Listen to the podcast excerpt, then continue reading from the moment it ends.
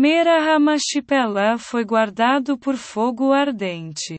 Medrashitalpio em Aleph. Antes de Avraham comprou Merahamashipela. Qualquer um que entrasse na caverna seria consumido pelo fogo. Certos lugares têm energias diferentes. Merahamashipela era um importante canal para a energia. Foi por esta razão que Avraham o escolheu. Adon e Shava já foram sepultados em Merahamashipela. Visto que Merahamashipela era um lugar sagrado, tornou-se uma morada para os anjos que iriam defenda-o. Qualquer pessoa não pura o suficiente que entrasse em Merahamashipela seria consumida. Efron e os homens de Chais evitavam e temiam Merahamashipela.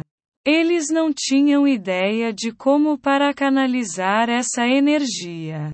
É por esse motivo que Efron exigiu um preço tão exorbitante e alto pela propriedade. Significa que eles perceberam o valor de Merahamashipela. Eles simplesmente não podiam colocá-lo em uso.